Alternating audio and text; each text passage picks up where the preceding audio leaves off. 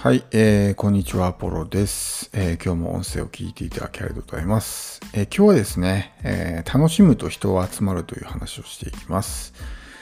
まあ、あの、情報発信をしていて、例えばブログとか、まあ、このポッドキャストもそうですけど、まあ、インターネット上でですね、情報発信をしている場合、こう、アクセスを集めたいとかっていうふうに考えることがあると思うんですよ。で、その時に、まあ、どういうふうにね、やっていけばアクセスが集まるのかな、みたいなことを考えると思うんですけど、まあ、あの、一つのコツというか、まあ、法則として、まあ、楽しむっていうことがすごく大事なんですよね。やっぱり、こう、楽しんでいるところ、すごくね、こう、何か楽しそうにしているところに人が集まるっていう、まあ、一種の法則みたいなものがあるんですよね。うん。まあ、あの、子供の頃を思い出してほしいんですけど、まあ、ちっちゃい子供がですね、こうなんか遊んでいて、すごく楽しそうにしていたら、そこにこう他の子供も集まってくるじゃないですか。まあなんかそれに近いような状態で、例えばインターネット上で自分がね、もう好きで好きでたまらないような趣味について情報発信をしている場合、あの、同じことにですね、興味関心がある人が集まってくるんですよね。うん。なんか楽しそうだしっていうことで、まあ自分のとこに来るわけですよ。まあそれがですね、情報発信っていうものなんですけど、まあこう、自分が発信している情報に、まあ興味、関心のある人がバーッとこう集まってくるんですよね。だから、こう変にですね、なんで、なんていうんですか、まあ、もちろんビジネスっていう観点からすると、まあ、お客さんに合わせるみたいなね、えー、思考もすごく大事ではあるんですけど、情報発信っていうところで言うと、まあ、アクセスとかそういうものを集めるんじゃなくて集まるっていう意識なんですよね、うん、ちょっと逆なんですよその観点が。あのまあ好きなことをやってたら自然と人が集まってくるみたいな感じなんですよね。だからこうなんでしょうねその一緒にま楽しみたい人ね、えー、まあ集まれみたいな感じですよね。うん。例えばこう YouTube なんかありますけど YouTube って本当にそうじゃないですか。なんかもうすごくマニアックな趣味とかを動画にしてこう、まあ、投稿してる人いると思うんですけどそういうものにすごく好きな人が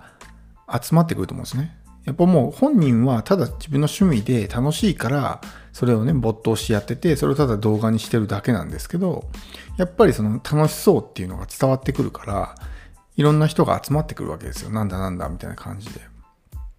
で、今例えばこう、もうトップクラスのね、YouTuber になってる人たちも、おそらく最初からなんかこうね、YouTube でお金稼いでやろうとか、そういう意識でやってる人多分ほとんどいなかったと思うんですよ。単純になんかこう、動画をね、アップして、まあ人に見てもらうのが楽しいから、YouTube をやってたっていう感じだと思うんですよ。それが結果として、まあ、収益につながったっていうだけの話で、最初からお金儲けでね、YouTube 始めてやろうみたいな感じで、始めて今トップ YouTuber になってる人って、おそらくほとんどいないと思うんですよ。で、むしろ、その、なんていうんですか、お金目的で YouTube を始めた人ほど、やっぱり苦しんでるというか、全然ね、結果が出ないみたいなことになって、なかなかですね、こう、まあ、続かない、心が折れてしまって、もうやめるみたいな感じなんですよね。うん、それはやっぱりその楽しんでやってないからだと思うんですよ。楽しんでやってたら挫折することって基本的にないじゃないですか。だって別にお金がかかるわけじゃないし別に見てもらえなくてもね自分が楽しいんだからいいわけじゃないですか、うん、でもそこが続かないっていうのは結局、まあ、義務感とかそういうものでねやってるってことなんですよ。本当はやりたくないけどやってるってことなんですよね。なので、やっぱりですね、こう何か、あ聞いてて楽しいな、みたいなとかね、見てて楽しいなって思えるようなものって、自然と人が集まってくるんですよ。で、逆に、その、なんていうんですか、すごく苦しそうな感じのものって、やっぱ人間って避けたいじゃないですか。できるだけそういうものの影響って受けたくないから、なんかそういうネガティブな情報発信じゃなかったとしても、なんかちょっと雰囲気が嫌だなみたいなってあると思うんですよ。例えばもうお金がないから、もう金稼いでやろうみたいな感じで、こう、もう奪う、奪う気満々のね、なんかこう、ブログだったりとかってあると思うんですけど、そういうのってやっぱり自然と敬遠すると思うんですよ。あなんかこれ、この人奪おうとしてんなみたいな感じのを感じるんですよねやっぱり見てて、うん、もう全然その価値提供する気が全くないみたいなもう自分の利益のことしか考えてません私はっていうようなのがもう文章からでも伝わってくるんですよね。見るだけでも。でもやっぱりそれってその表面上はね文章を読んでるだけだとそういうのってわからないかもしれないけどもやっぱり雰囲気に出てるんですよね。あこの人なんかうんその必死感というかもうお金を奪ってやろうっていうのがなんかこう伝わってくるんですよね。でもやっぱそういうものって避けられるから自然とねこう逃げていくみたいな感じなんですよ。なので、あの、まあ、ブログにしてもね、YouTube にしても、まあ、ポッドキャストにしてもそうですけど、自分の好きなことをとことんですね、こう、まあ、突き詰めて、楽しみながらやると。もう別にもう利益を度外視して、自分が楽しいからやってるみたいな感じで、やってる方が、こう、意外にうまくいったりすることってあるんですよね。変にこうなんでしょうねアクセス集めようとしてテクニックを使ったりとかっていう風にする方がうまくいかなかったりっていうのがあるのでそれがちょっとビジネスと情報発信の若干違うところですよね、うん、ビジネスであればテクニックとかノウハウとか、まあ、一種の法則みたいなものを利用して、まあ、お客さんに合わせてですねこっちがまあ、あのすり寄っていかないといけないっていう部分はあるんですけど情報発信っていうところにおいては完全にですねもう自分の好きなことを発信してたら自然とお客さんが集まってくるみたいな感じなんですよ。うん、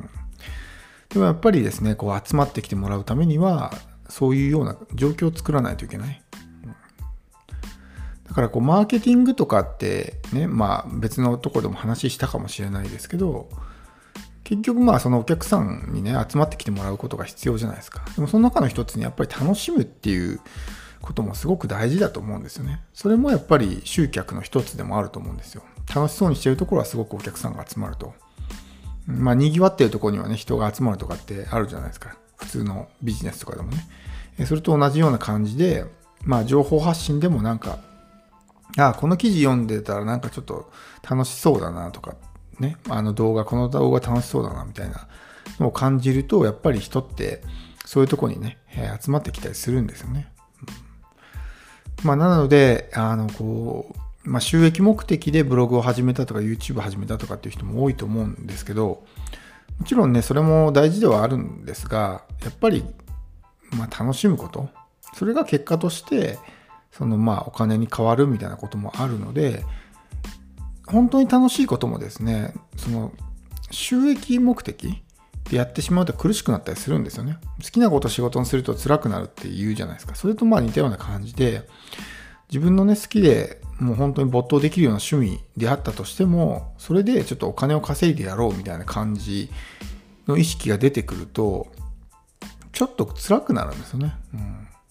だからそこはあんまりもう意識しない。ただ自分が純粋に楽しいからやってるだけみたいな感じにしてる方が、こう、それが逆にうまくいったりとかっていうこともあるので、あの、まあ、情報発信をする際は、まあ、そういうような感じでね、やってもらうといいかなと思います。あの、変にこう、うん、その、アクセス集めてやろうとかね、えー、そういうような意識を持つと、うん、うまくいかないこともあるんでね、えー、まあ、ぜひですね、ちょっと情報発信をする際は心がけてみてほしいと思います。では、えー、今日は以上です。最後まで聞いていただきありがとうございます。